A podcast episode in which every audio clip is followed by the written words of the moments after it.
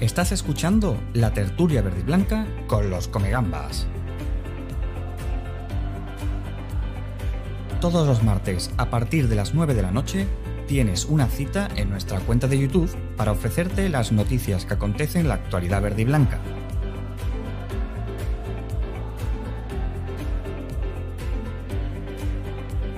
Capitaneado por Fran Villegas, junto a los tripulantes de la nave los tertulianos, os haremos este vuestro hogar para que os sintáis como en casa.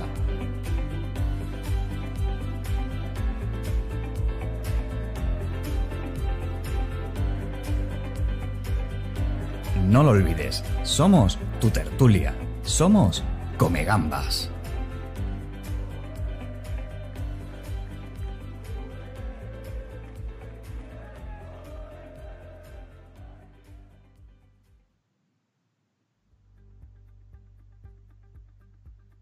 Muy buenas y lluviosas noches a todos. Bienvenidos una vez más a este cuarto programa de los Comegambas 2.0.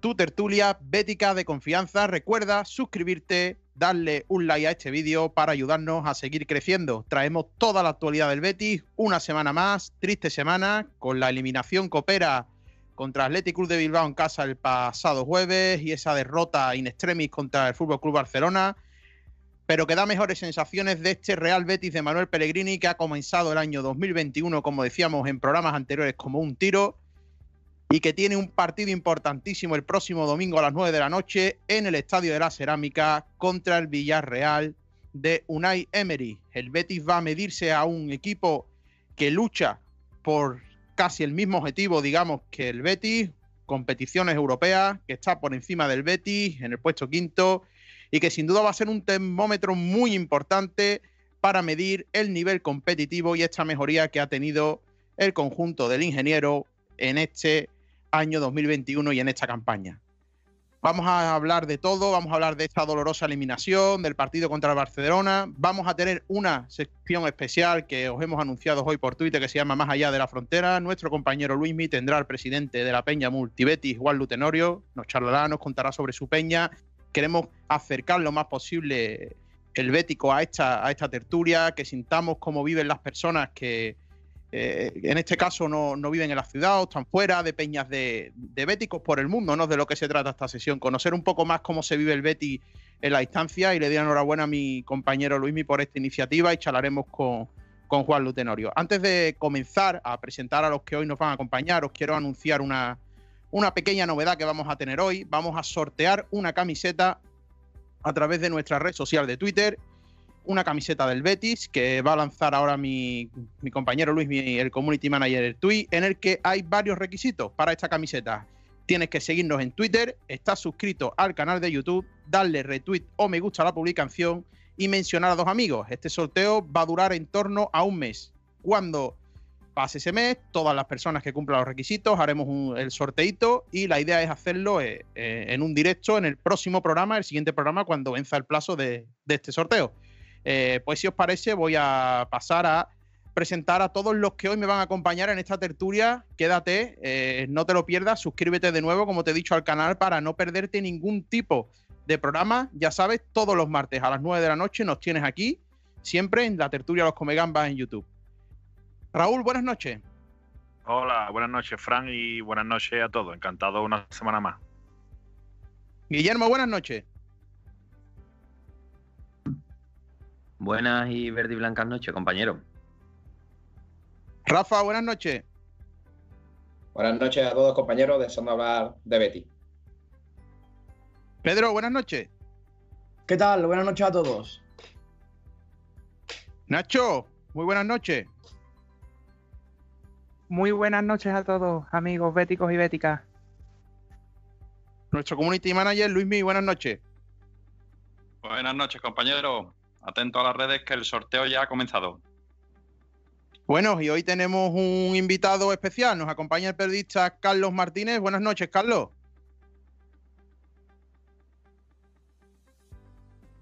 Hola Francisco, ¿qué tal? Un placer estar aquí en la tertulia bética de los Comegambas. Bueno, pues vamos a echarle un poquito de Betty y espero que te sientas en tu casa. Muchas gracias. Bueno, pues nos vamos con la actualidad.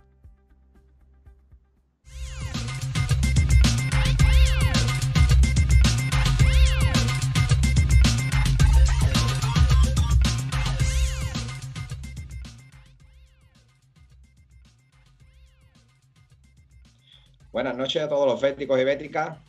Deseando un nuevo martes estar aquí. Terminamos el martes pasado con muchas ganas de empezar una semana clave. Por desgracia, eh, los resultados nos han acompañado, buenas sensaciones, pero al final las sensaciones ni dan pase de eliminatoria, ni dan puntos, así que hay que seguir mejorando, hay que ganar más en competitividad, hay que ganar más en ese bloque que Manuel Pellegrini está mejorando poquito a poco. Pero bueno, recordemos, ahora hablaremos de ello. Nuestro pase por Copa de Rey, que quedamos liberados en cuarto de final contra el Bilbao, 1-1, durísima derrota, en ese gol en el minuto 93, todavía tengo la imagen de Raúl García en la cabeza.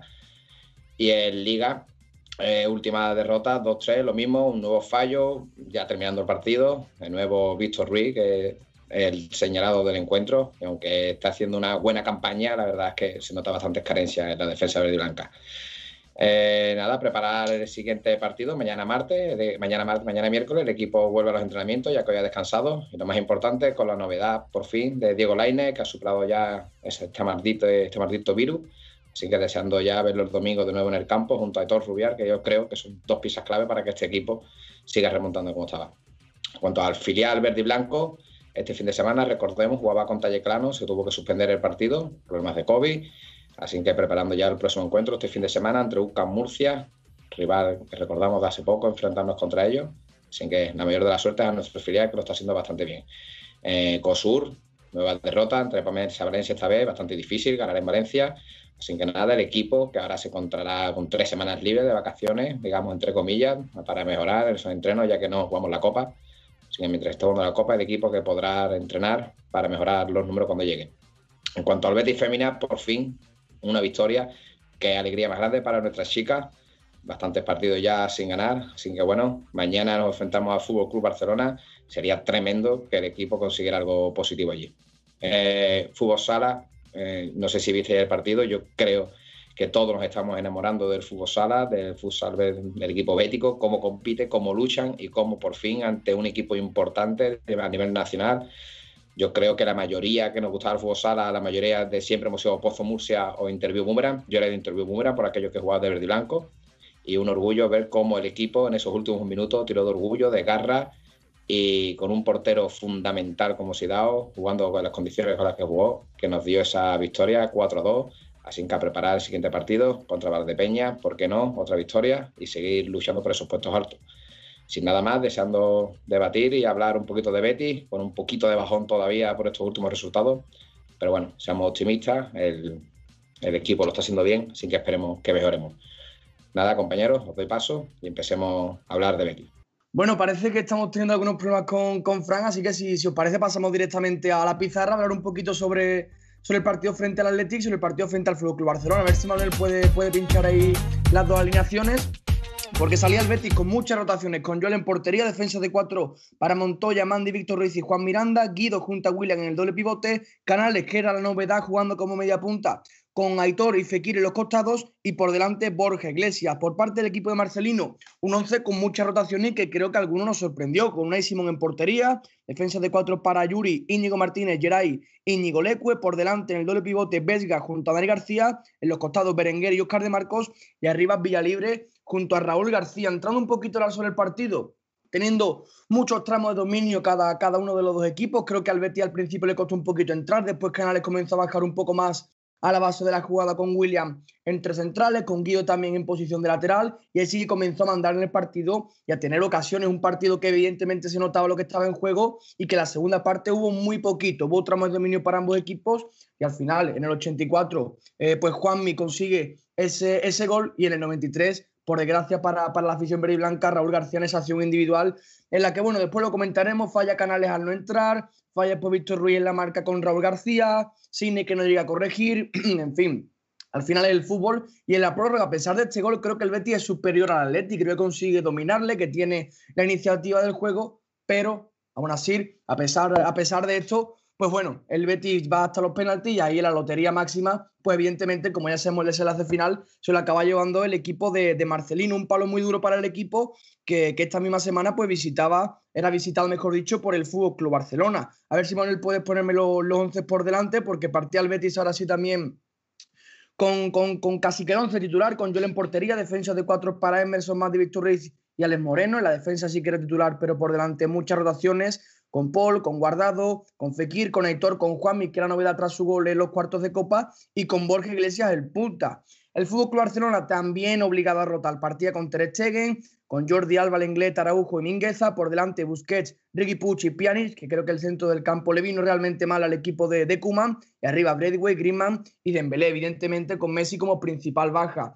Comenzó el Betis a trabajar muy bien sin balón. En pantalla estaréis viendo cómo presionaba en esa especie de 4-4-2 en que los puntas intercalan la presión sobre el central y el otro punta sobre el pivote. Y una primera parte en la que el Betis trabajó muy bien. Al final Pellegrini saca un equipo para esto, para querer defender sin balón, para dar el balón al equipo de Kuman y lo consiguió un equipo muy intenso, muy solidario, muy trabajador en cada cobertura, en cada ayuda y al final la primera parte muy positiva. Después sale Leo Messi, creo que el equipo digamos que le tiene un poquito de miedo porque se hunde bastante más en el partido, un bloque mucho más bajo y el Barcelona empieza a dominar. En la segunda parte del Barça, yo diría desde la entrada de Messi, porque con Pedri también mejoró un poquito, hasta el gol de Fekir, al Betis le dan un repaso. Llega el gol de Fekir, a balón parado, una acción del francés brutal, el Betis empate y se viene arriba. Sale Canales, sale Guido, también sale Tello si mal no recuerdo, y el equipo da un paso al frente, comienza a presionar mejor, una segunda parte con alternativas para ambos, en las que al final, pues por desgracia para el Betis en ese minuto 87, Víctor Ruiz tiene ese, ese problema, eh, digamos que falla en esa acción con Trincao y Trincao que la pone en la cuadra. Es un equipo, el Barça, que no te perdona errores de este tipo y que evidentemente, pues al final acaba haciendo que el Betis se vaya de vacío en un partido que, bajo mi punto de vista, creo que mereció bastante más, sobre todo por la primera parte y por ese último tramo en el que se vino arriba y quiso ir a por la victoria. No sé si pasando ya al bloque de Tulia Frank está por ahí, vamos a ver si, si le va bien el micro. Sí, yo creo que estoy por aquí ya, ¿me escucháis? Perfecto, perfecto, dale. Vale, perfecto. Hemos tenido un pequeño problemilla técnico, las cosas del directo. Eh, bueno, eh, Manuel, pásame directamente con el bloque de tertulia que tenemos muchas cositas que analizar. Estás escuchando La tertulia de los Comegambas, el programa con más sabor verde y blanco. Fran, si te parece, antes de comenzar la tertulia, sí que yo quería hacer una pequeña pregunta, ¿vale? Yo como soy nuevo en esto y no conozco prácticamente la tertulia, sí que es verdad que he investigado un poco, he visto que habéis entrevistado a grandes personalidades del Betis, como es Alfonso Pérez Muñoz, Capi, José Juan, el actual jugador Juan Miranda, Gastón Casa, o ya en cuanto al periodismo, pues Andrés Ocaña de Cope o Fran Martínez de la Liga en directo. Pero yo sí que es verdad que antes de empezar con la tertulia, sí que os quería preguntar dos cosas, pero por el desconocimiento absoluto que tengo, ¿no? La primera es que vi que el primer programa fue el 20 de mayo de 2019, hace, hace bueno, casi dos años, pero decíais primer y accidentado programa. Entonces quería saber, como curiosidad, que por qué era accidentado. Y la segunda es que por qué se llama así la tertulia bética de los Comegambas, que es una pregunta que se me hacía en la cabeza. Pues la, segunda nos la preguntan siempre, cada vez que tenemos un invitado y te la pregunto y te la contesto sobre la marcha, si quieres la primera. Eh, la tertulia surge, eh, y esto ya lo conocen nuestros oyentes, sobre todo ya telespectadores, eh, en una caseta de la feria. No hay forma más sevillana que surja el nombre y surja así, una caseta de amigos, en la que, bueno, hay un personaje de la época sin un poco mala del Betis, de esta época concursal, y hay un comentario así de, no hay come gamba en el Betis, algo así eso surge ese día, ¿no? Y no, no surge la idea ni nada. Y otro día, en casa aquí del compañero Luismi, del Community Manager, hablamos de, oye, ya que estamos aquí charlando del Betis, ¿por qué no creamos un podcast del Betis? Hablamos del Betis. Y nada, empezamos así y, surgió tal y como... esto es el producto de, de todo ello, de tropezar mucho, equivocarnos. Y el primer y accidentado programa es porque empezamos por una aplicación que se llama Anchor, que te permite conectar con más personas el problema que tiene es que es un poquito peor que en este caso es Skype, que la que utilizamos, y cada dos por tres se desconectaba uno, mucho ruido, se volvía a caer, volvía a otro. Y ese fue el primer y accidentado programa que prácticamente ni se nos escucha y fue, bueno, creo que el, el comienzo siempre es difícil, ¿no, Carlos? En este caso. Y bueno, si tienes alguna pregunta más, te la contesto antes de empezar con el debate. No, no, yo estaba escuchando que se hacía como desde un coche, pero sí que es verdad que después a los demás compañeros sí se escuchaba bastante bien. Pero bueno, tuvimos problemilla, pero bueno, hemos avanzado, hemos mejorado. Todo es como el hombre es el animal que tropeza con la misma piedra dos veces, pero bueno, hemos seguido mejorando y poquito a poco hemos solucionado el evento. Y, este es el producto que tenemos, que creo que Manuel aquí, nuestro compañero Manuel, que le di las gracias, nuestro técnico de sonido y audiovisual, que hace que, que todo esto funcione y se escuche de, maravilla. Eh, pues vamos a comenzar y quiero mm, empezar contigo. Eh, Carlos, ya que eres el invitado, eh, la eliminación de Copa frente al Athletic Club de Bilbao eh, la semana pasada, el jueves, en esos fatídicos penaltis, un partido muy competido, un partido en el que hubo ocasiones de los dos lados, el Betis adelanta con ese gol de, de. Que parece que el Betis está sumando a la causa a futbolistas que estaban un poco fuera de plano y empata eh, a, Raúl García con ese testarazo ¿no? en el minuto 93. Eh, la pregunta es sencilla porque sobre todo ha surgido mucho por redes sociales. ¿Crees que el Betis le faltó eh, un poquito de oficio, digamos, de, saber competir esos minutos finales en estos partidos importantes contra el Athletic Club de Bilbao. Yo creo que sí, yo creo que esa es la carencia del Betis ahora mismo, ¿no? Eh, llevamos dos años en la que el Betis sí que es verdad que ha dado un salto cualitativo, que es verdad que, bueno, que venimos de los dos máximos presupuestos de la historia del Betis, y que en partidos sobre todo se está viendo de la buena racha del Betis ahora mismo, lleva nueve partidos sin perder en 2021, pero a, partir de eso sí que es verdad que hay partidos donde compiten, por ejemplo, contra el Madrid perdió 3 a 2, contra el Barcelona perdió 3 a 2, se les fue entrar en las semifinales de la Copa del Rey y yo creo que ese es el gran problema del Betis. El Betis compite, el Betis es un buen equipo, el Betis lucha pues por unos objetivos que no están claros, yo creo, pero sí que es verdad que es cuanto mejor, pues bueno, eso es lo que intenta el Betis, ¿no? No un objetivo claro de vamos a ir a por puestos europeos, no vamos a ir a por conseguir la copa, pero sí vamos a intentar ganar y lo, máximo que lleguemos más lejos, mejor, ¿no? Pero yo sí que es verdad que ese es el problema, que es un equipo que pelea, pero que no cierra los partidos. Y yo creo que hay que poner en valor a esos equipos que sí logran cerrar los partidos. Es decir, es un partido disputado contra el Athletic Club de Bilbao, que recordemos es el campeón es el campeón de la Supercopa de España, que recordemos que es el finalista de la anterior Copa del Rey. Es decir, no es un cualquiera, viene de ganar el Madrid al Barcelona y el Betis le ponen apuros que le meten el 84 y que por poco le gana la eliminatoria al Athletic Club.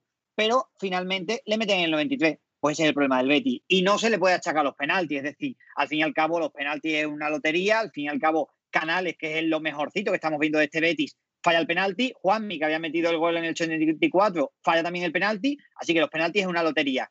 Problema que no termina de, cerrar los partidos, pero no podemos achacar ese problema a un jugador en concreto. Es que, es que el Betis en general, es decir, la defensa, el medio del campo, que vamos a echar la culpa? Joel Robles, que estamos viendo la versión de Joel Robles desde que llegó al Betis. Yo creo que en general que es algo que no se puede explicar pero que el Betis no acaba de terminar los partidos y que tenemos que poner en valor, como digo, a los diferentes equipos de la liga que sí terminan de, cerrar esos partidos, que yo creo que es la picaresca que le falta al Betis.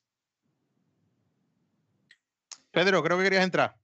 Sí, yo con respecto hablando únicamente del partido de, Copa, no creo que el Betis no termine de, cerrarlo. Es decir, si nos fijamos en esos últimos minutos, desde el gol de, de Juanmi hasta el minuto 93 no pasa prácticamente nada. De hecho, en el descuento Guido, digamos que simuló un tirón, después parece que el cambio va a ser él y después Fekir. Creo que el Betis gestiona bien esos últimos minutos de partido desde su gol y honestamente no creo que se le pueda achacar al equipo el otro día durante esos últimos cinco minutos que no lo gestionase bien. Creo, evidentemente, que sí que defiende mal una jugada aislada, porque evidentemente ocasiones el Athletic no tuvo ninguna desde el gol del Juanmi hasta, hasta esa jugada. Creo que una sucesión de errores, que evidentemente pues también entra lo que estáis comentando de, competir en esos últimos minutos, porque Canales ahí debe entrar con todo, porque a Víctor Ruiz no pueden ganar la, marca de esa manera, Sidney que no llega a corregir su posición, en fin, yo por lo menos creo que, que el Betis gestiona bien esos últimos minutos, pero acaba defendiendo muy mal una jugada aislada y también tenemos que poner en valor el centro de, Íñigo Martínez y el remate del, de Raúl García, porque creo que son espectaculares. Bueno, yo estoy completamente de acuerdo contigo, Pedro. Creo que Herbeti, junto de la mano de Pellegrini, supo gestionar esos últimos minutos, pero al fin y al cabo estamos hablando de una circunstancia aislada, una jugada, un buenísimo centro y un mejor remate. ¿Qué ocurre? Que si a, un killer como Raúl García se le deja espacio, lo normal es que la, acabe metiendo dentro de la red.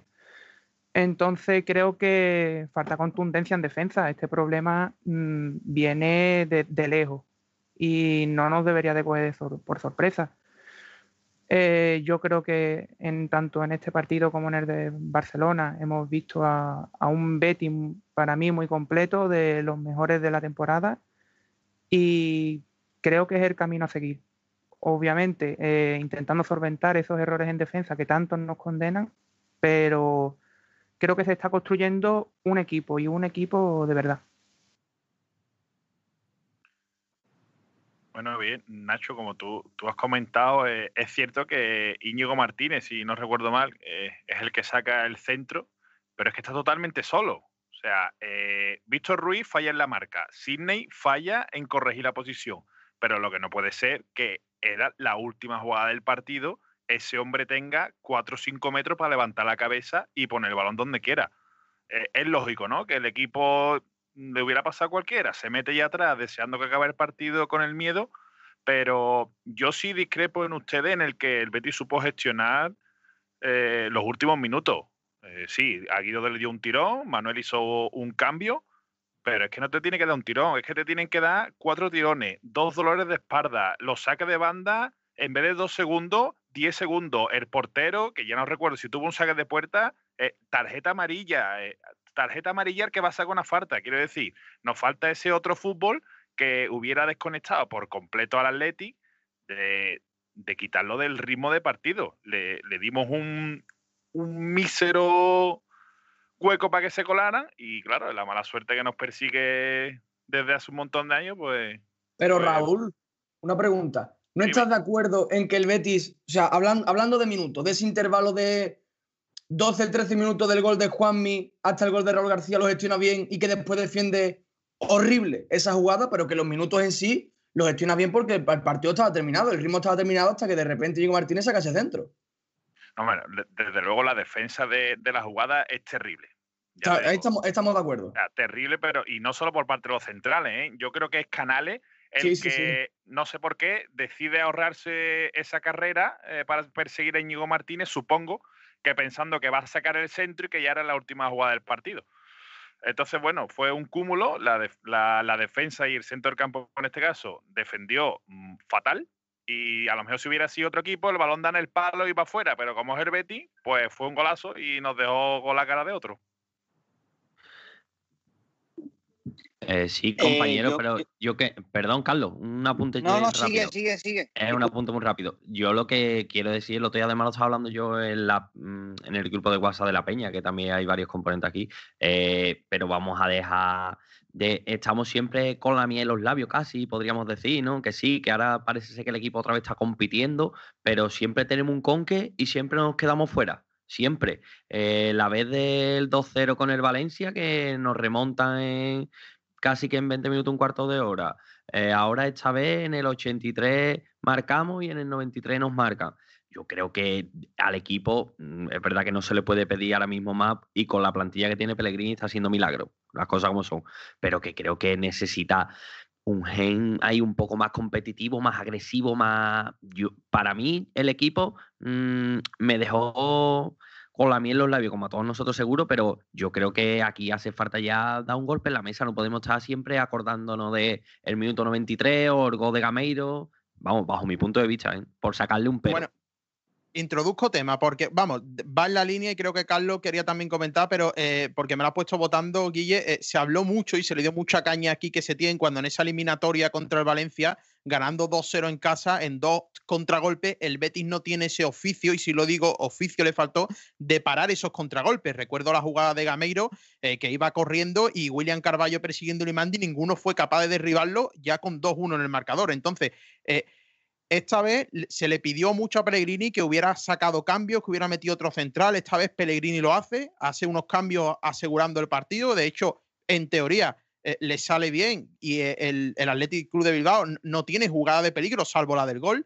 Pero mm, leo mucho y, sobre todo las sensaciones que da que, que, la gente dice, no, pero es que no se le puede pedir al equipo porque ha competido. Bueno, es que a mí me parece que competir es competir todo el partido. Si defiende fatal una jugada aislada, es que en la élite te cascan un gol en el 93 y se te queda la cara de otro. Entonces, eh, ¿el Betis está mejor que hace un año de, eh, del Betis de Rubi? Infinitamente. ¿Mejor que hace dos meses? Infinitamente.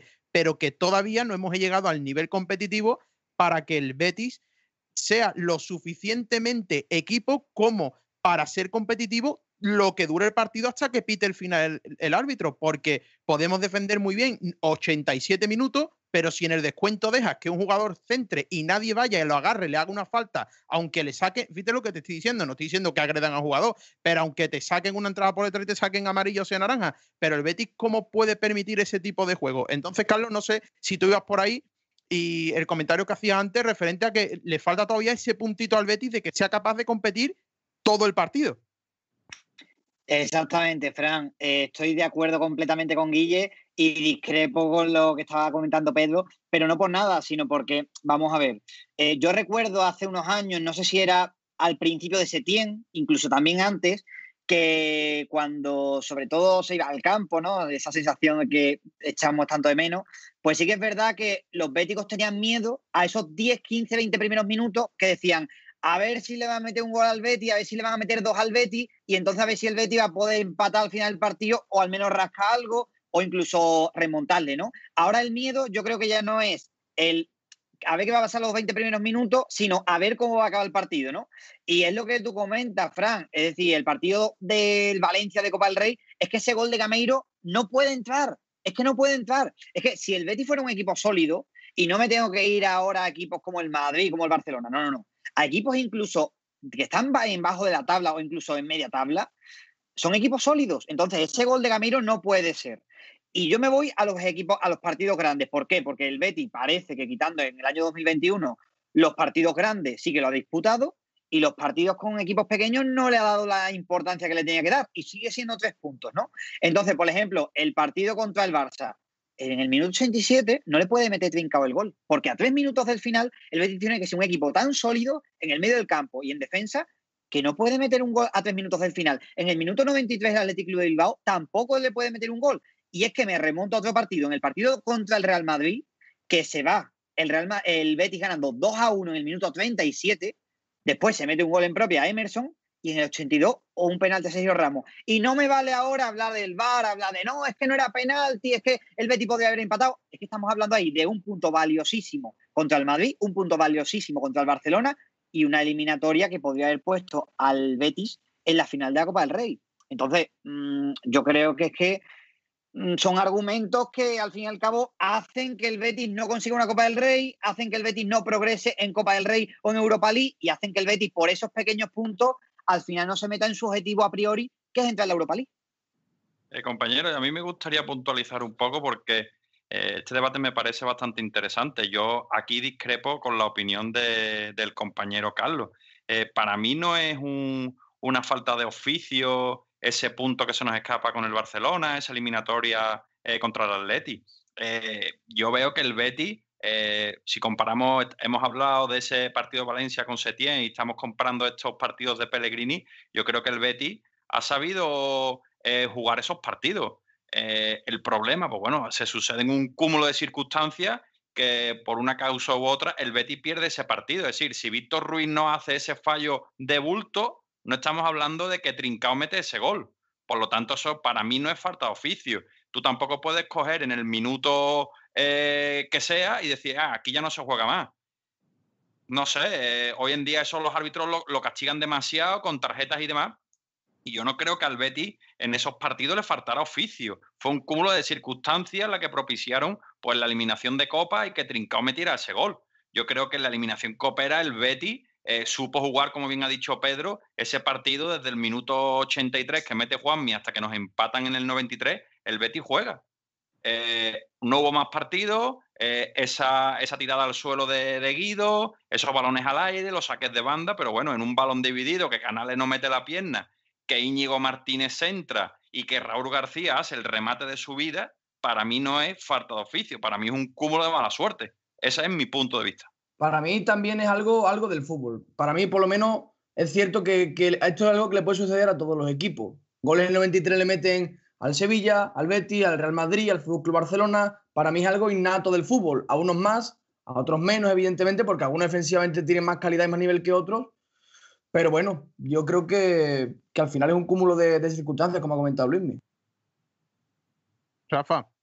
Que no te dejan aquí hablar esta gente, le gusta tener un micrófono. Están hablando, no paran de hablar hoy. Yo ya lo dije que, a mí lo he comentado mucho en Twitter, lo comentamos aquí en el grupo. Yo para mí lo de Bilbao no es falta de, competitividad, ni y además que no creo en eso. Es que, hombre, aquí falta o eres buen equipo, o eres mal equipo, o eres buen jugador, eres mal jugador, eres un fallo individual, no un fallo individual. Es decir, eh, más competitivo que el Betis de Serra en la final de la Copa del Rey de 97 que nos empatan en el PIS en el último minuto, competitivos el Atlético de Madrid le empatan ayer en el último minuto, competitivos el Sevilla y le empata Sergio Ramos en una final de la Supercopa de Europa.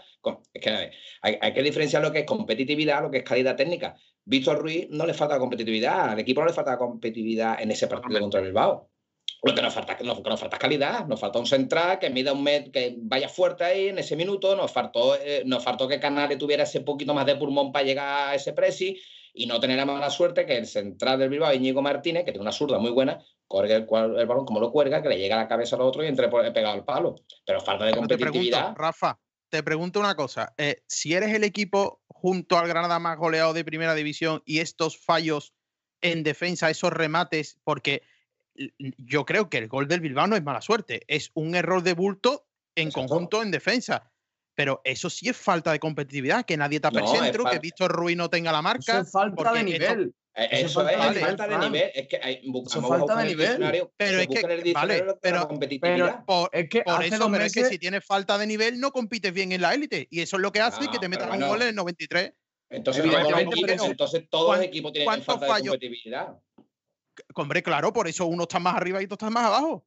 Sí, claro, pero, es que la... Es, pero ese es el nivel de una plantilla. Si tú, el, el Betty tiene ese fallo porque tenemos unos centrales que no están a la altura de lo que se, lo que para, digamos, de lo que tiene que estar a una altura de una defensa en primera división o para jugar como se tiene que jugar. Por eso llevamos tantos goles en contra. Pero eso lo sabemos desde el principio de verano, que de verano tenemos muchas carencias atrás. El equipo del medio para adelante va muy bien, pero atrás tenemos muchas carencias.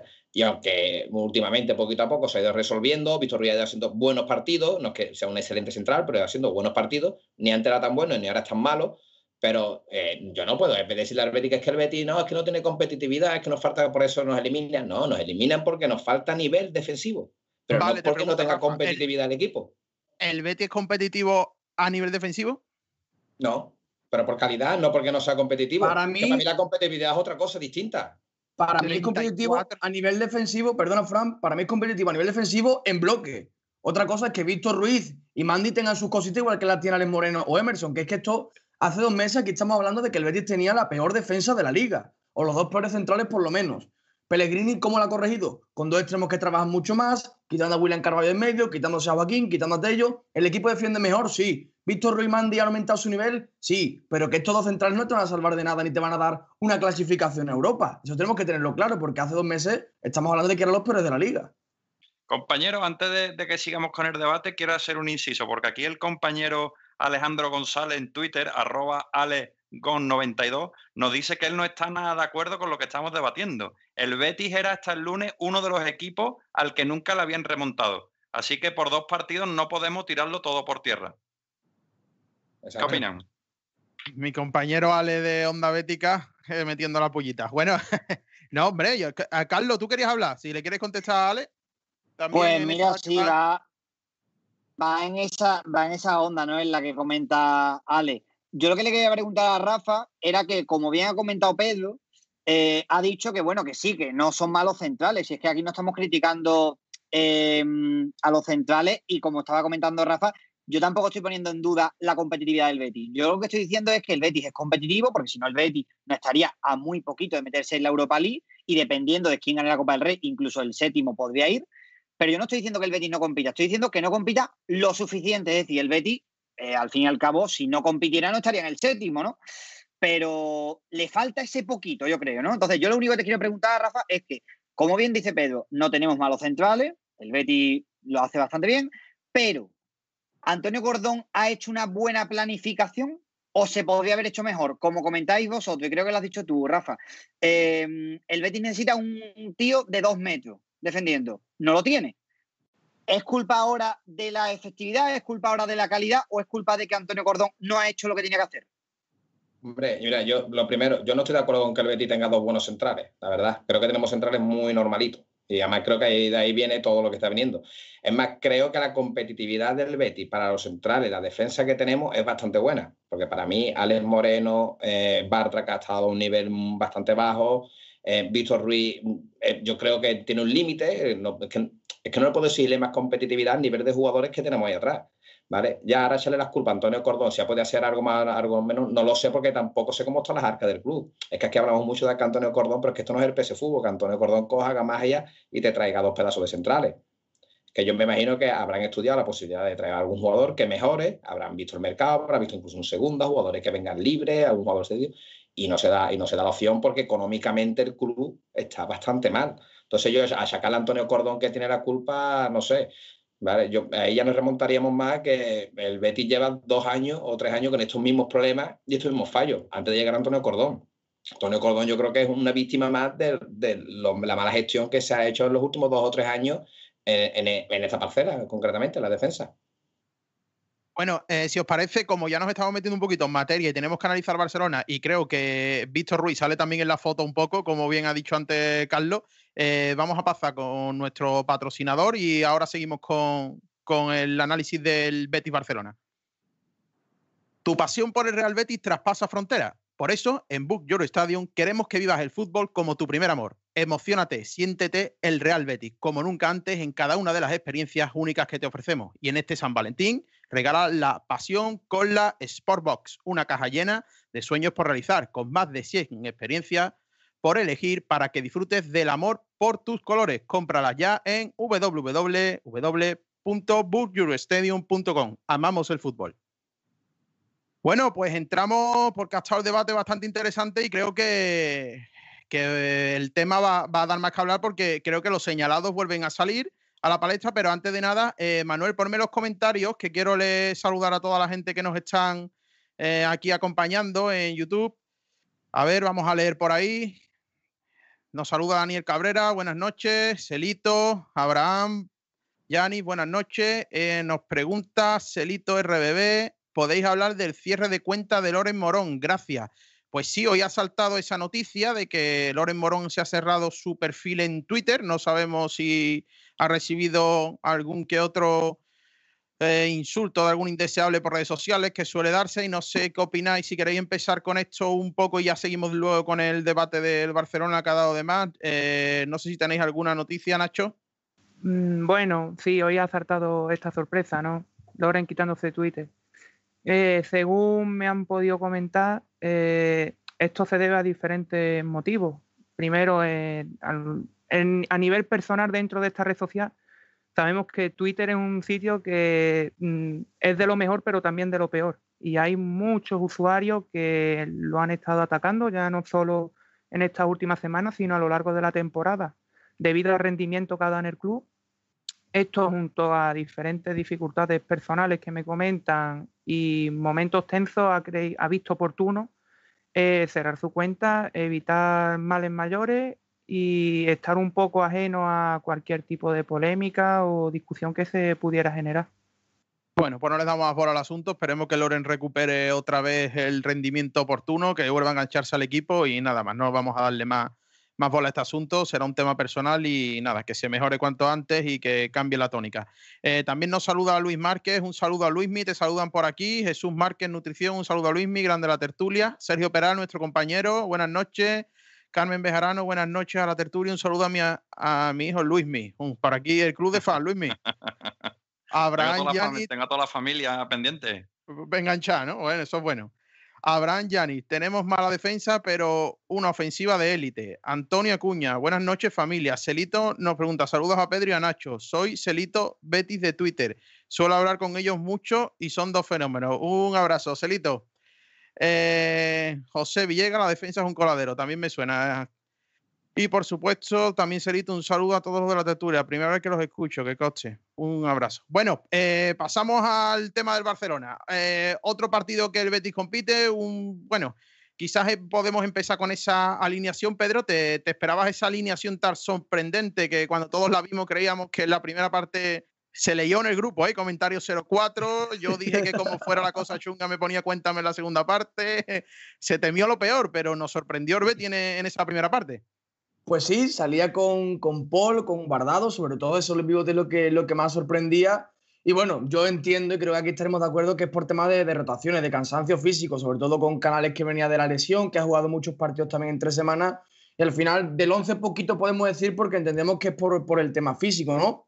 Al final un equipo que sacó Pellegrini que tenía mucho sentido, porque saca a Juanmi, saca a Hitor Rival, saca a Pola, Guardado, que creo que son los futbolistas en sus posiciones que más trabajan sin balón. Y para la idea de darle al Barça la pelota y querer defender en bloque medio, le vino realmente bien. Juanmi y Hitor trabajan una barbaridad, Guardado y por prácticamente lo mismo. Así que, pues bueno, le sirvió el tema de rotar también para plantear un partido bastante diferente y para, y para ser un equipo muy, muy, muy sólido sin balón, sobre todo en la primera parte. Después la segunda se rompió un poquito más el partido.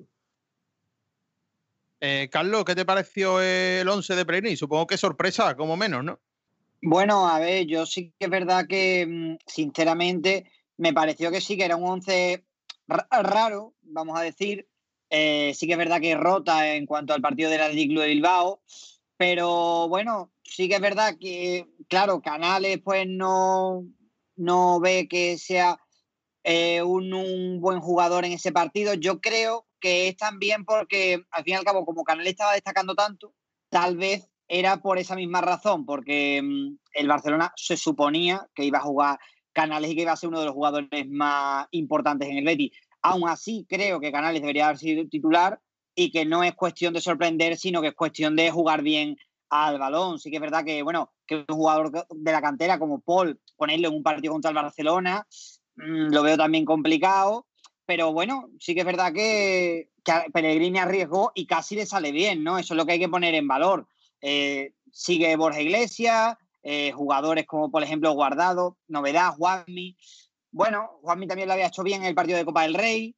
Como comento, yo, yo creo que Pellegrini arriesgó, pero bueno, al fin y al cabo casi le sale. Entonces también hay que poner en valor en ese aspecto a Manuel Pellegrini.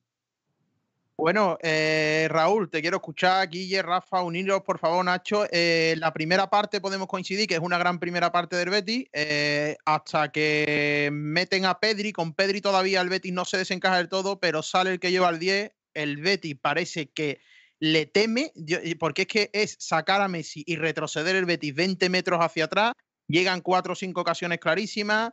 Eh, empatan, se ponen por delante, el Betis reacciona y luego esa fatídica jugada de Víctor Ruiz que deja botar balón frente a jugadores de Barcelona en el área, que es criminal ese fallo, pero bueno, eh, vuestras sensaciones generales del, partido, eh, el Betis compitió, eso lo tenemos claro, pero otra vez ese fallo atrás y vuelvo al mismo debate, siento ser pesado, pero es que hay que competir los 90 minutos, le falta ¿Creéis que el Betis con ese puntito de que empieza a competir, a saber incluso tener eh, esos minutos finales tranquilos, eh, bien es cierto que es un Barcelona, que es muy difícil, pero eh, ¿se le escapó al Betis un punto o quizás algo más ah, el domingo pasado? Nacho, comienzo contigo.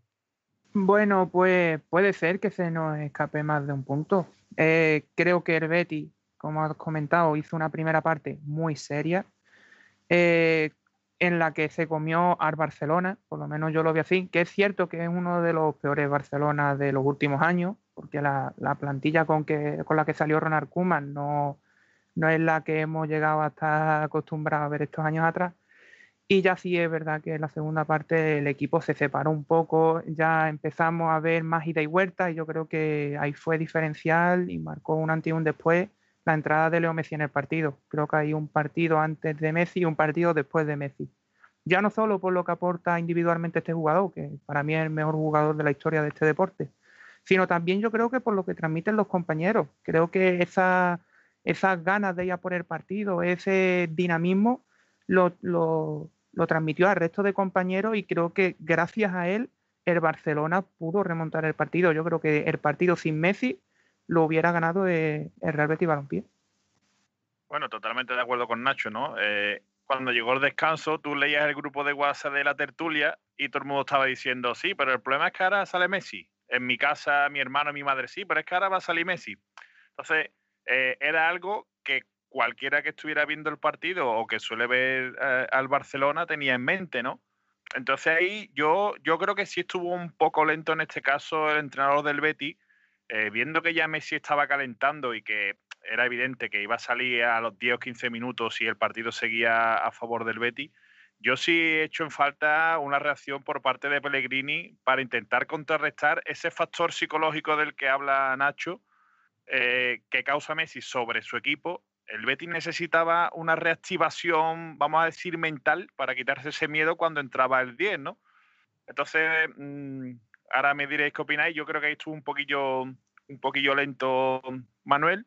Y claro, si hay un equipo al que no se le puede dar un metro ni un despiste, eh, es el Barcelona, ¿no? Que por muy mal que estén, sus jugadores tienen mucha, mucha calidad y a la mínima, pues te meten el balón en, la escuadra, eh, en el palito pegado y, donde haga falta.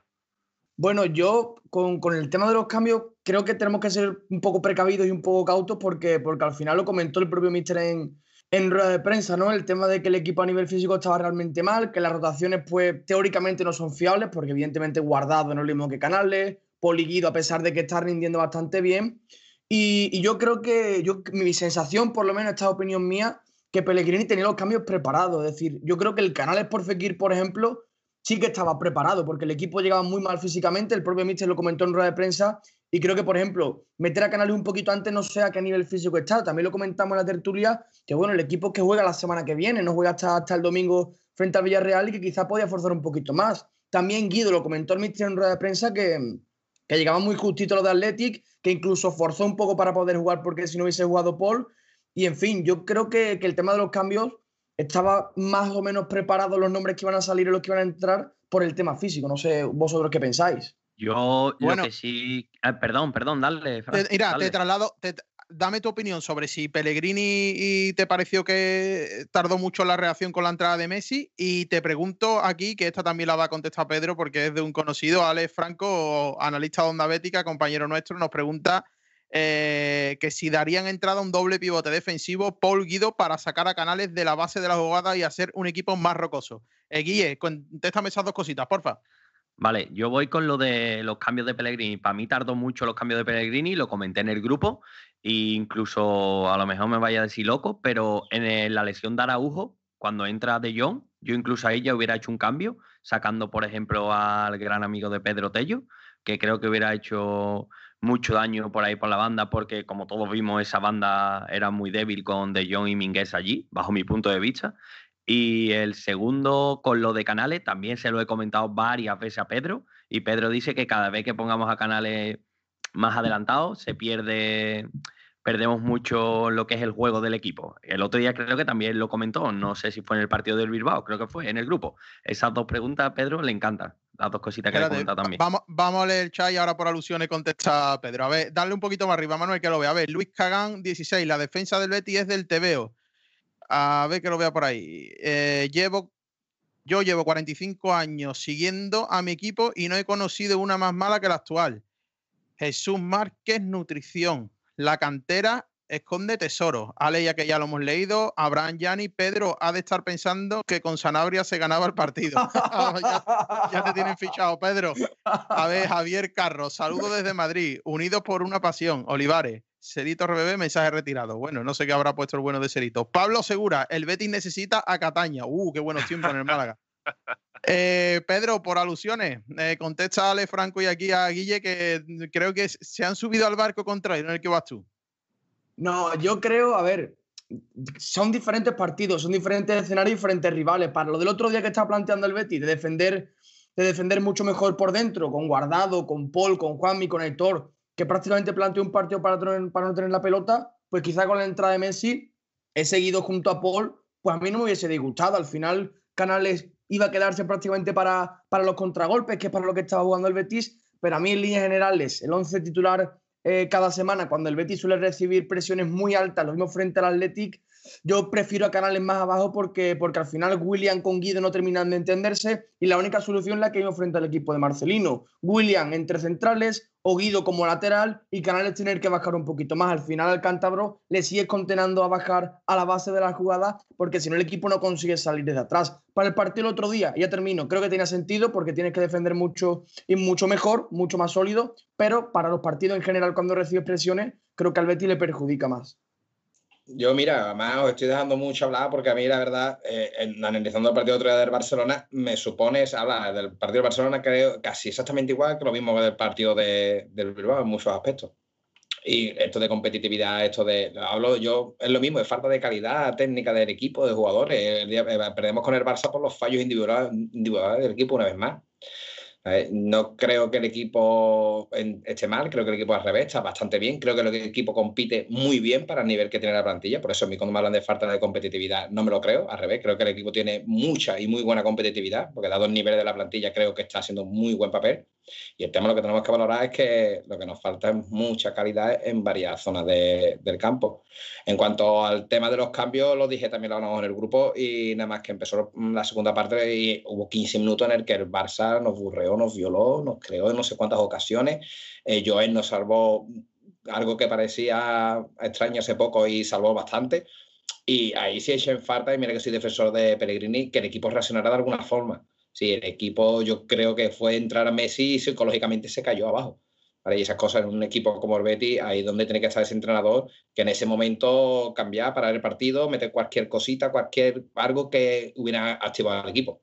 Pero también lo que hablaba antes, con el 2-2 empatamos y yo desde el 2-2 hasta el final no recuerdo ninguna ocasión del Barça clara. Es más, creo que la ocasión más clara la tuvimos nosotros con Loren. Es decir, que lo mismo, no creo que sea falta competitividad, sino otra vez un fallo individual y otra vez no sentencia, pues que a este equipo le falta calidad y le falta fichaje y le falta jugadores para competir donde tiene que competir. Pues nos vamos a ir con la previa del próximo partido que va a ser el Villarreal Betis en el Estadio de la Cerámica contra el conjunto de una Emery, que va a ser un partido fundamental para, para medir este nivel que hemos hablado competitivo del Betis. Vuelvo a reincidir. Vamos a ver eh, con estos equipos de arriba, en esos campos en los que hay que al menos puntuar eh, ¿cómo podemos mm, sacar, eh, digamos, un puntito? Bueno, si ganamos sería magnífico. Recordemos que el Betis está ahí al salto de mata de, la Europa League, que como dijo Pellegrini, es un objetivo personal suyo, es un objetivo que se pone personal y vamos a ver si el Betis es capaz de, de ir ahí. Vámonos, Manuel, con la, con la previa.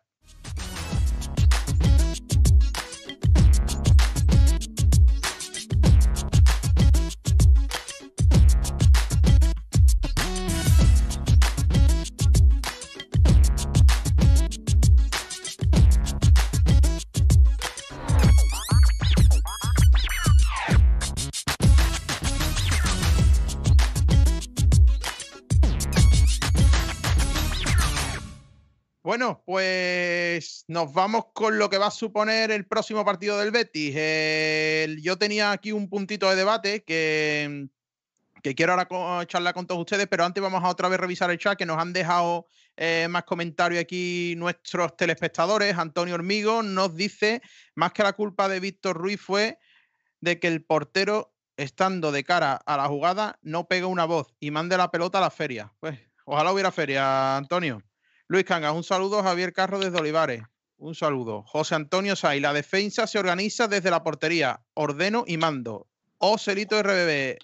Este Betis no es el mismo de hace dos semanas. Peregrini lo está haciendo competir, enchufando a todos los jugadores y que hagan una presión alta con intensidad. Se compite más y mejor. Y eso se ve. Javier H. Pedro, eres un grande. Antonio Acuña González, fiel telespectador nuestro. Derrota dolorosa. Creo que la defensa actual no es perfecta, está claro. Pero también creo que tanto Joel como la defensa en general está dando su mejor versión hasta ahora para la calidad que tiene. Eh, bueno, eh, ¿qué sensaciones tenéis para el próximo partido? Estadio La Cerámica, conjunto difícil. Llega el Villarreal de una Emery con, con bajas, con bastantes bajas tras el empate ante Athletic Club de Bilbao 1 a 1. Eh, ¿Cómo ves el partido, Guille? ¿Qué te parece? ¿Sensaciones? ¿Ves a tu Betty ganando allí? Hombre, hombre, pues yo, como ves, yo siempre veo al Betty ganar, por eso nunca acierto la quinilla ni la porra.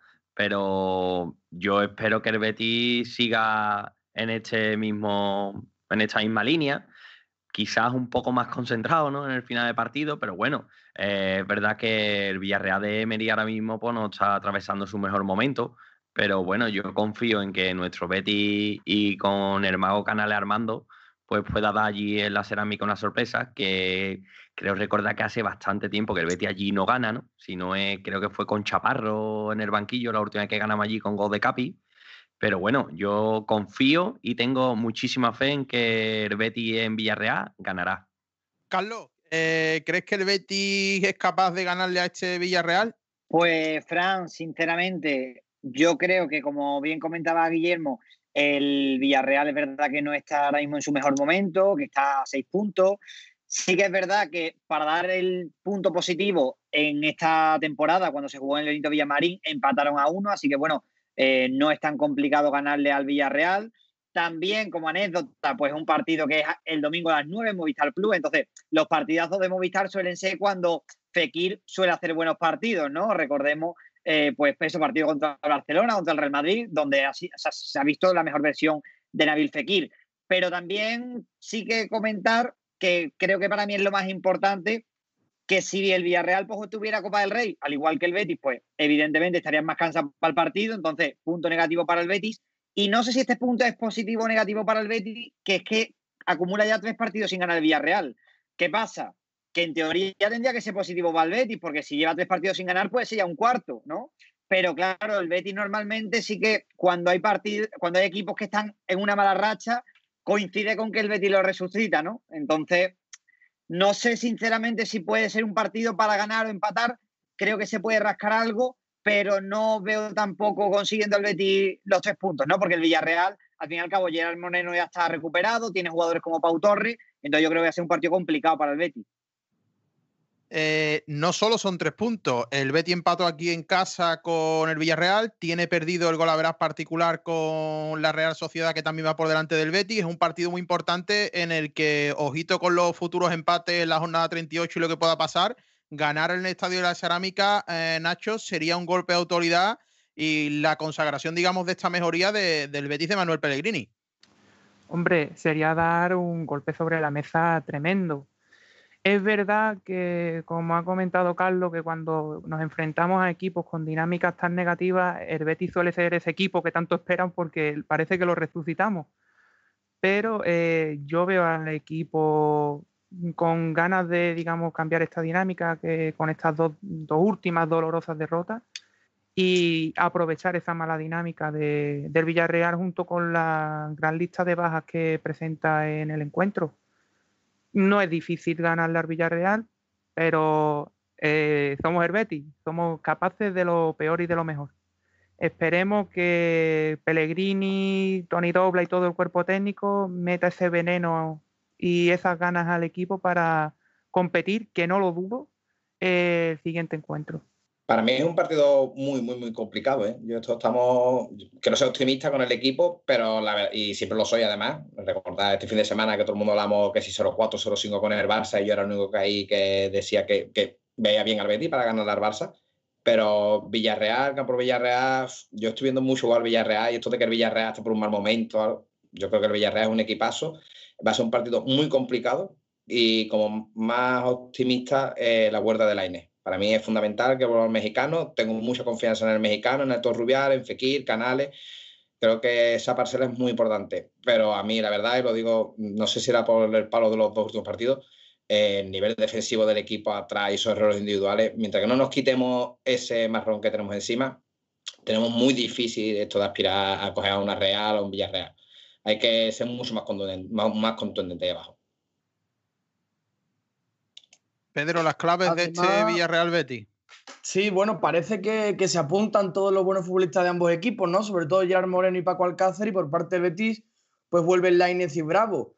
Después del derby, el Betis no ha vuelto a jugar con, yo, bajo mi punto de vista, su once tipo, ¿no? Que sería con Bravo, con Guido y Canales, con Lainez, con Aitor Rival y con, con Fekir, encima con un delantero con el Panda que parece que está enchufado, ¿no? Yo estoy yo estoy con Rafa, sobre todo. Creo que es un partido muy complicado porque a nivel de juego el Villarreal creo que viene mostrando muchas armas. Es cierto que ahora viene sin Manu Trigueros, que bajo mi punto de vista es uno de los futbolistas que mejor juega el fútbol de la liga. A mí me, me, encanta verle y veremos hasta qué punto puede competir el Betis, pero, pero bueno, yo creo que, que, tiene posibilidades de llevárselo, que viene en buena dinámica a pesar de estas dos últimas derrotas, sobre todo en dinámica de, buen juego. Y veremos a ver qué punto de finura tienen Fekir, Canales, en fin, creo que el equipo va con todo a, a la cerámica con todos sus efectivos y, veremos hasta qué punto llega, llega a competir. Pero creo que es un encuentro muy complicado porque ambos equipos van a querer la pelota. Eh, vamos a leer un segundito los comentarios. Manuel, dale un poco hacia arriba, que lea que creo que hay uno que se me ha pirado por ahí. Quiero leer todos los comentarios de la gente. Vale. Eh, Luis Cagán, 61, nos dice el Villarreal le ganamos fijo, 1-2, porque dicen los meteorólogos que habrá niebla. Bien, eso es bueno. Ya pondremos allí los asadores de castaña. Celito, RBB, hay que estar concentrado, cometer los mínimos fallos posibles y jugar como venimos haciéndolo. Seguramente volverá Bravo, Laines, Guido y Canales, la pareja titular y Miranda por la izquierda. Robert X86, saludos cadena. Ah, Los saludamos de tu parte aquí nuestro técnico de sonido, que sin él nada de esto sería posible.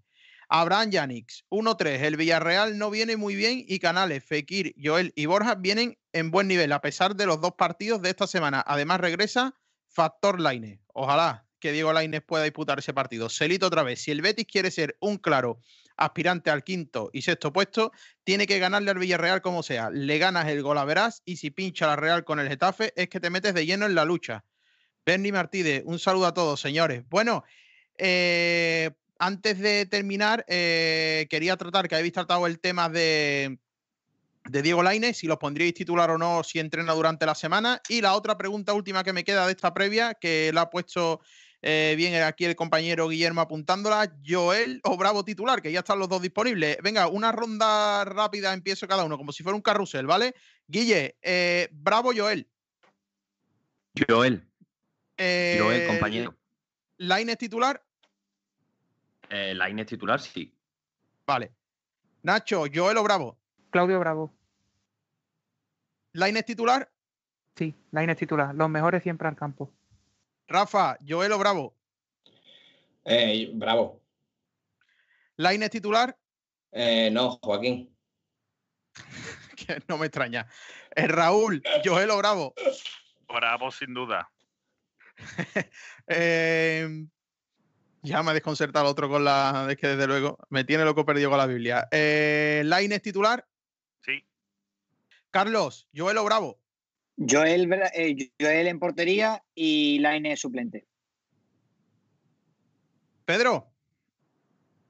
Bravo, por favor. Y Laine titular, sí, evidentemente. Eh, Luismi. La, eh, Claudio Bravo titular, Laine suplente.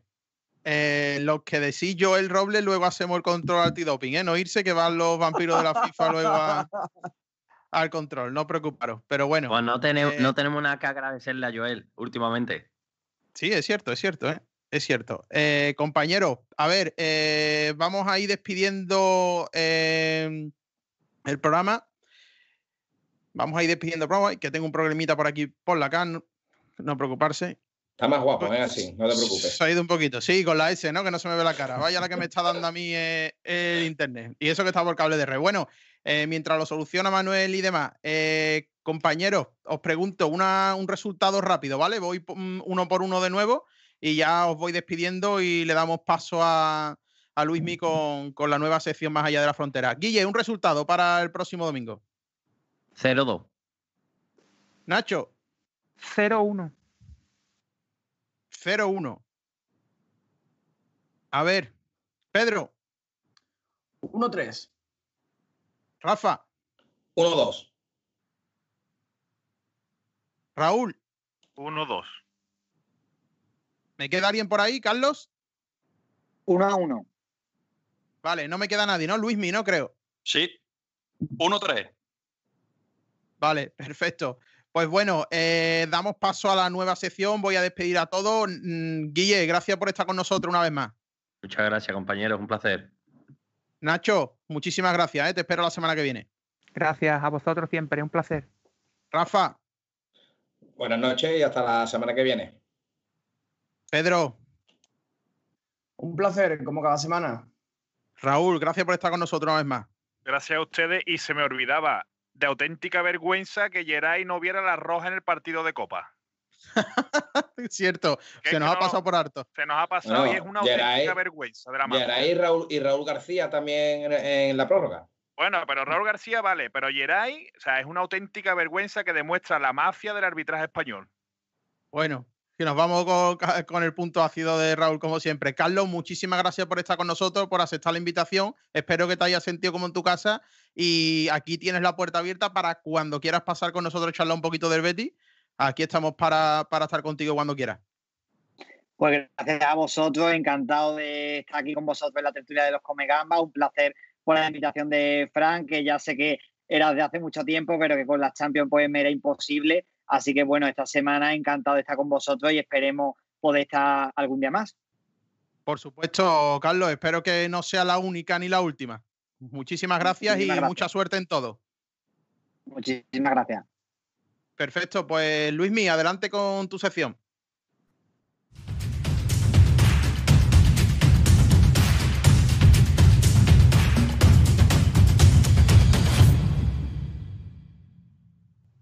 Bueno, pues como bien has comentado, compañero, hoy estrenamos sesión, eh, la denominada eh, Más allá de la frontera.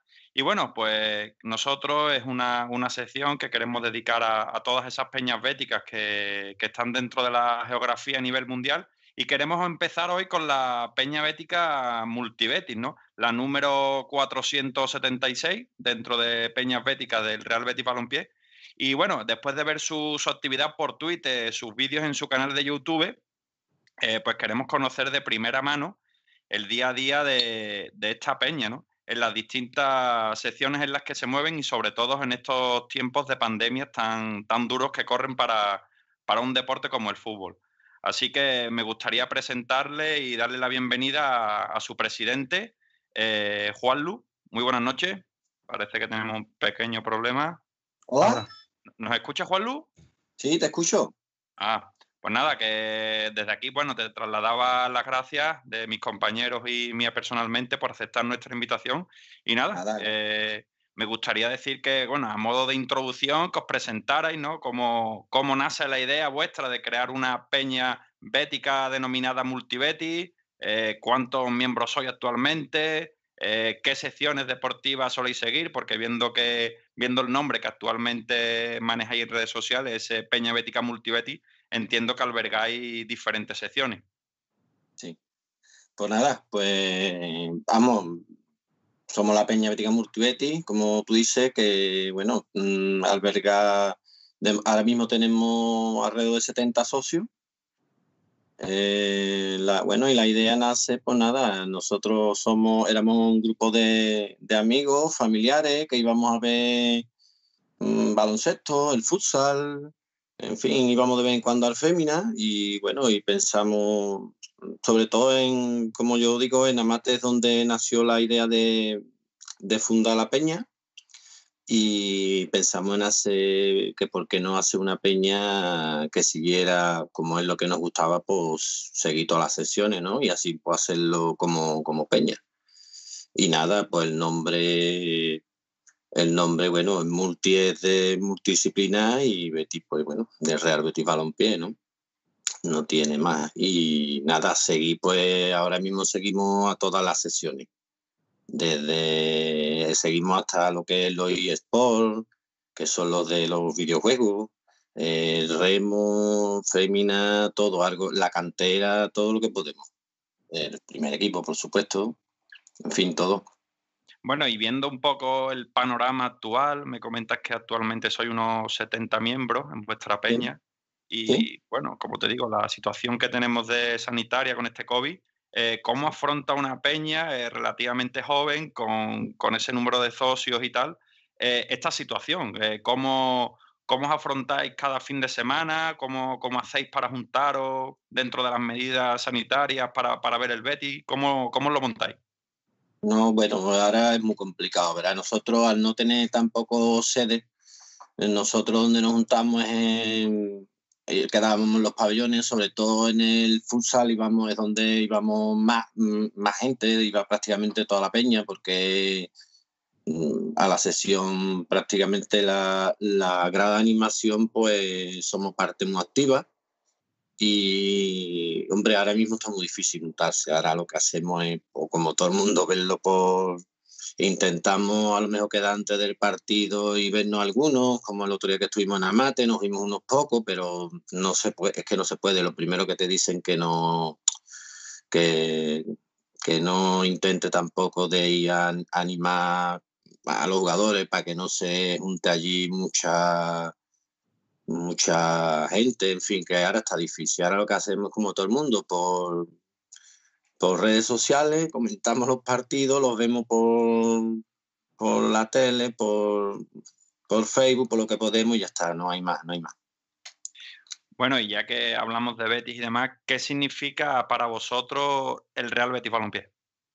Bueno, pues para nosotros el Real Betis Balompié lo demostramos cada día, es más que un equipo de fútbol, ¿no? Porque nosotros todo lo que lleve el escudo del Betis, lleve la camiseta verde y blanca, lo defendemos, sea mm, como se hace un equipo de petanca, como se hace un equipo de balonmano, de lo que sea, pues ahí estamos. Entonces, pues Para nosotros es más que un, equipo de fútbol, mm, teniendo siempre presente que lo principal y lo que mueve y lo que es, el primer equipo, está claro. Y bueno, eh, ¿tenéis ganas de volver a, a reunirse, a vivir todo lo que anteriormente estábamos viviendo?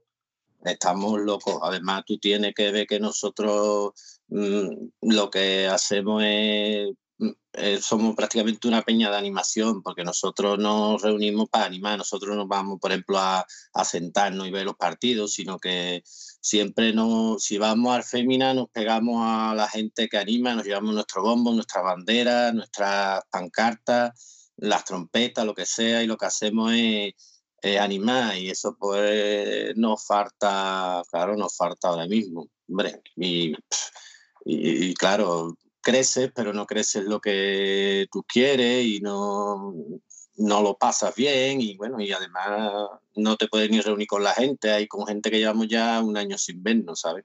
Entonces, pues, hombre, está costando. Y ya que hablas de animación, Juanlu, eh, me gustaría preguntarte, en tiempos en los que todo esto era normal, los aficionados podíamos ir al campo y demás, ¿el Betis como institución, como entidad, os facilitaba eh, algún tipo de accesorio, tipo, no sé, eh, bufanda, bandera, bombo? ¿Os dan entradas para, para, ciertos partidos, para que animéis? ¿Se lo se curra, por decirlo con una terminología, se curra el Betis que, peñas como la vuestra, una peña innovadora, eh, porque ya que bueno, hablamos de una peña multidisciplinar, eh, ¿se ocurre al Betis eso de que una peña como vosotros estéis presentes en tantos eventos? Hombre, eh, yo, verá, el material de animación es nuestro completamente. Nosotros lo hemos comprado con cuotas de socios, nos hemos buscado bombos, nos hemos buscado bandera, pancarta, todo nos lo hemos comprado nosotros. Eh, después, hombre, el Betty nos facilita, más que facilitarte, digamos, en, entradas ni nada, pues, hombre, nunca te pone pegas cuando a lo mejor, por ejemplo, en futsal hemos querido, o sea, ahí es gratis, pero tú sabes, cuando es un partido muy importante, pues hombre, siempre te dicen cuántas entradas va a hacer, va a hacer falta la gran animación, cuánto, ah, en ese sentido nunca nos pone el, el club pega. Al contrario, siempre nos ha facilitado el poder entrar al pabellón y demás, ¿sabes lo que te digo? Mm, pero, hombre, después lo que es materia de animación, eso nos lo buscamos nosotros y, ya está, no, no hay más. Perfecto. Y hablando también del tema de los socios, los tiempos en los que vivimos, eh, ¿cómo pueden hacerse los béticos de los béticos de bien eh, hacerse socio de vuestra peña. un poco que nos deis detalles, las cuotas, cómo os organizáis. Pues nada, eh, mm, ponernos en contacto por cualquier red social. está nuestro número de teléfono, que es el mío. Y nada, verá, todo el que quiera y quiera conocer, hombre, una manera, como yo digo, diferente, ¿no? De vivir Betty pues nada, se pone en contacto, yo ya me pongo en contacto con él o cualquiera de los, de los componentes de la directiva y, y le, lo ponemos al corriente de todo lo que de todo lo que hay que, hacer, vamos, y la cuota, ¿verdad? No es una cuota pequeña. lo que pagamos es 5 euros de inscripción y 10 euros de, al año, o sea que tampoco y verá, después, por ejemplo, los, los, menores, los de 16 a 21 años, solo pagan la inscripción, no pagan cuotas, en fin, que hay varias, varios precios y varias, varias cuotas, ¿sabes? Los menores no pagan. De aquí decirle a nuestros oyentes que Peña Bética Multibeti es la peña oficial número 476. Lo pueden seguir en redes sociales, en Twitter, arroba pb multibetis ¿vale? Y si tienen cualquier tipo de duda, inquietud, quieren hacerse socio, importante esto último, pues pueden comunicarse con ellos a través del correo electrónico pbmultibetis.gmail.com. Y Juanlu, antes de ir cerrando este bloque de, Más allá de la frontera, eh, nos preguntan por redes sociales que, qué hubiera significado para vosotros estar en un partido épico como el que vivimos el viernes pasado contra el Inter Movistar y ese gol de nuestro portero Cidao. Hombre, eh, tú, es que fuimos antes de empezar el partido, incluso estuvimos con el entrenador, con Juanito, saludándolo y demás, porque, hombre, tienen, eh, tienen mucho contacto con nosotros, son gente muy cercana, la gente del futsal, y lo estuvimos hablando, que hubiera sido, eh, hubiera, hubiera sido un día para que Amate se hubiera, hubiera reventado, se hubiera caído contra Inte, y, y como fue el partido, y lo emotivo que fue, y Sidao, que demostró que es un profesional y un tío como la copa un pino, ¿no? Y, y hombre, y nos quedamos, te quedas en tu casa y el, y el año del debut en primera, que esto no va a ser más, ya el debut no, no hay otro debut en primera, ya iremos otro año a lo, al, al, pabellón, pero no va a ser lo mismo, claro. Pues imagínate lo que hubiera sido ese 3 a 2 y después el 4 a 2, pues hubiera caído el pabellón, además hubiera reventado. Y ya que hablas de cercanía, me, resulta interesante este término, eh, porque bueno, eh, me dices que los jugadores del Betis o la plantilla del Futsal es un equipo muy cercano a la afición. Eh, ¿Qué diferencia encuentras en, esta cercanía de una plantilla como la del Betis Futsal, una plantilla de la primera división de la Liga Nacional de Fútbol Sala, y, esa no cercanía de los futbolistas del Real Betis Balompié de la primera división? Hombre, no tiene nada que ver. Eh, verá, yo también entiendo que el nivel de profesionalidad que hay en, en el fútbol, mm, si tuvieran esa cercanía, por lo menos sería una locura, ¿no? Sería que no pudieran ni moverse por la calle, ni mm, los jugadores de fútbol sala son igual de profesionales o más en su trabajo, pero claro, son menos conocidos y son, mm, claro, los que se acercan es la gente que son seguidores y los que los conocemos y, y y tú sabes, son mucho más cercanos, hombre, también te digo, son, son gente muy, muy, cercana, muy agradable, te dan mucho cariño, ellos también sienten mucho cariño de la gente y, vamos, nosotros con eso sí que no tenemos que dejar nunca, al contrario. Y hombre, yo entiendo que el nivel de profesionalidad que hay en primera es imposible a lo mejor de que llegaran a, a, este nivel de, de cercanía, ¿sabes? Yo entiendo y, espero ¿no? que una afición como la del Betty, eh, que es una afición cercana, cariñosa y sobre todo eh, el ímpetu que siempre tenemos por animar a los nuestros, pues cada vez que veamos a esos jugadores de futsal por la calle, pues los recibamos y le demos la misma eh, afecto de cariño que le podemos dar a cualquier otro jugador de la primera plantilla. Por supuesto. Y además que, que pelean por el escudo correcto. Igual que más, igual o más que, cualquiera y son gente que siempre pelea pelea los partidos al máximo por el escudo del Betty y siempre te demuestran el cariño que le tienen al Betty, igual a la fémina, igual mm, vamos, que, porque estén en las sesiones no te crea que no, no sienten lo que es el Betty, que lo y sienten a la afición ¿eh? y conocen a la afición y, y saben lo que es el Betty. Pues nos preguntan también, Juan Lu, eh, nos lo pregunta José Antonio Sainz, Antonio Sevillano, que si actualmente hay jugadores en el futsal que sean socios del equipo. Sí, el capitán Rubén y bueno, y los dos técnicos, tanto Juanito como, como Ramón, el segundo entrenador, son socios de la Peña Bética Multibeti. Y eh, del del staff técnico, yo dos, sí. Y bueno, y después hay algunos más del club, pero bueno, ya no son, digamos, de la plantilla. Pues antes ya de, para ya ir cerrando, hacemos una ronda de YouTube. Antonio Sevillano también nos dice que con Multibeting ninguna sesión caminará sola. Eh, J2 a Sánchez nos dice un saludo a todos los béticos. A animarse, lo pasaría genial con la Peña, socio número 40 de Multibeti. Rafael Gil del Canto nos dice un saludo desde la Peña Bética Triana Verde en San Vicente de Paul. Hay que defender nuestras peñas. Nacho Sotelo, han sido y seguirán siendo el pulmón de Amate. Son muy grandes. Así que bueno, Juanlu, eh, ¿qué tienes que decirnos después de escuchar estos mensajes de, apoyo y, cariño? Hombre, yo, yo ya te dije que nosotros siempre sentimos mucho el cariño de, todo lo que es la afición bética. Yo siento que nos tienen cariño porque nos ven una peña diferente, a lo mejor raro, pero, pero que nosotros queremos el Betty igual que cualquier bético y, mm, bueno, eh, tenemos esta peculiaridad, peculiaridad ¿no? que lo que hacemos es no dejamos ninguna sesión sola, intentamos en unas más que otras, baloncesto a lo mejor menos porque tiene sus peñas, en, en fémina, pues, pero en Fusa donde más vamos porque, bueno, se ha dado así, pero intentamos no dejarlo nunca solo y bueno, y ya y, a ver si se anima el Betty y, y, saca más sesiones, que también intentaremos, intentaremos ir. Perfecto. que todavía no tenemos bastante con los que tenemos.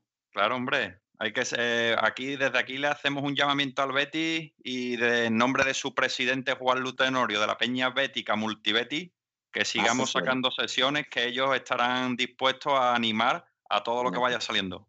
Todos los béticos que se animen y que vayan a ver las sesiones, si no con nosotros, con quien sea, pero que van a ver que el beticismo que se respira y el ambiente tan sano y nada, un saludo también a todos los béticos y por supuesto a mi peña, a todos mis socios.